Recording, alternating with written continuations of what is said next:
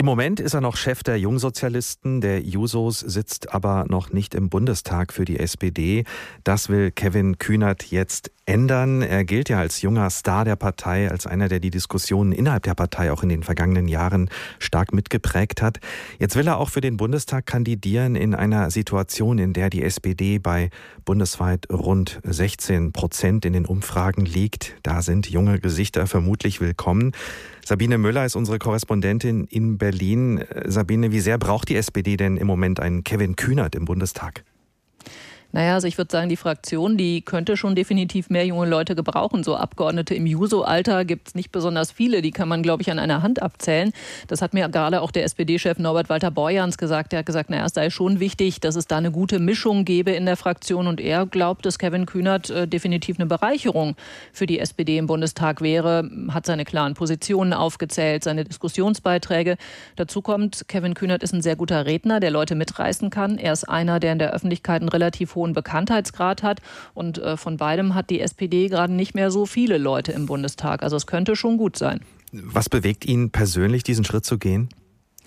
Na, er hat gesagt, er will seine bisherige Politik, die Politik der Jusos, auch in den Bundestag, in die Fraktion bringen, um dort für weitere Veränderungen zu sorgen. Er gibt ja als ganz klares Ziel aus, dass die SPD im nächsten Jahr bei der Bundestagswahl die Union aus der Regierung drängen soll, dass man da fortschrittliche Mehrheiten, wie er das nennt, organisiert, also dass die SPD da stark rauskommt und eben eine Bundesregierung anführen kann. Er hat für sich gesagt, äh, man müsse halt immer gucken, sozusagen, wo könne man an welcher Stelle das Bestmögliche tun. Und er habe jetzt für sich entschieden, dass es äh, an dieser Stelle eben als Bundestagskandidat und als Parteivize eher da seinen bestmöglichen Beitrag leisten könne.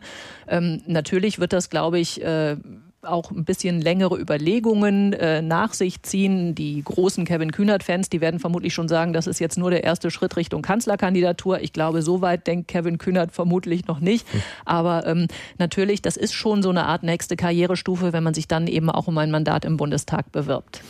Der Wahlkreis, in dem er antritt, das ist Berlin-Tempelhof-Schöneberg. Aber das ist auch der Wahlkreis des amtierenden Bürgermeisters von Berlin, von Michael Müller. Warum wird da innerparteilich Konkurrenz aufgebaut? Also Kühner bestreitet, dass das so ist. Das ist ja Michael Müllers Wahlkreis bei den Wahlen zum Berliner Abgeordnetenhaus immer gewesen. Kevin Kühnert sagt, das ist aber auch meine politische Heimat. Hier bin ich zu Hause, hier lebe ich, hier kenne ich mich aus. In so einem Bezirk sollte man dann eben auch kandidieren. Ähm, und er sagt, ähm, naja, viele Mitglieder haben mich auch gebeten anzutreten. Die ersten Reaktionen auf die Ankündigung, die seien ja auch sehr wohlwollend gewesen. Klar, kommt dann die Frage, drängen Sie da Michael Müller weg? Und er hat gesagt, naja, ganz bescheiden, das liegt doch gar nicht in meiner Macht. Ich mache da einfach ein Angebot und es wäre ja auch demokratische Normalität, wenn sich da noch jemand anders bewerben würde. Es ist aber ja im Moment, muss man sagen, völlig unklar, was Michael Müller eigentlich will. Es gibt das Gerücht, dass er vielleicht selbst in den Bundestag möchte. Dann wird auch spekuliert, naja, im Moment läuft es für ihn als Bürgermeister ja wieder besser. Vielleicht will er da doch nochmal antreten. Wenn man sich den Kreischef von Tempelhof Schöneberg anhört, von der SPD, der sagt relativ klar, dass er da jetzt keinen Streit erwartet und äh, sagt durch die Blume ziemlich deutlich, alle Leute, um die es hier geht, haben miteinander gesprochen. Also das scheint so zu sein, wenn man sich das so anhört, dass da kein Streit mehr zu erwarten ist, weil Michael Müller da irgendwie nochmal zwischengrätschen würde. Wie groß ist eigentlich die politische Schlagkraft äh, von Kevin Kühnert? Hat er starke Netzwerke innerhalb der Partei, die ihn stützen? Na, der hat schon ziemlich viele Leute, die ihn gut finden. Ich meine, die Jusos natürlich stehen hinter ihm und äh, man merkt auch, also die, die ihn gut finden, die finden ihn richtig gut, die verehren ihn richtig und das sind auch nicht nur die Jungen, das sind auch viele Ältere, die einfach das Gefühl haben, in der SPD muss ich mal was tun, das muss wieder linker werden. Die finden teilweise auch, dass das unter Saskia Esken und Norbert Walter Borjans noch gar nicht genug passiert ist.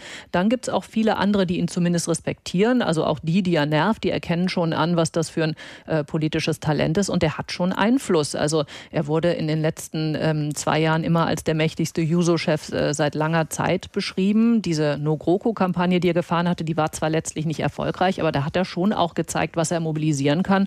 Und viele haben ihn ja auch für den Königsmacher von Esken, Walter Borjans, gehalten. Also da glauben schon viele, dass er einer der Männer, einer der jungen Leute der Zukunft für die SPD ist. Sabine Müller, unsere Korrespondentin in Berlin über die SPD-Personalie Kevin Kühnert. Er will im Herbst für den Bundestag kandidieren und das Amt des Juso-Vorsitzenden abgeben.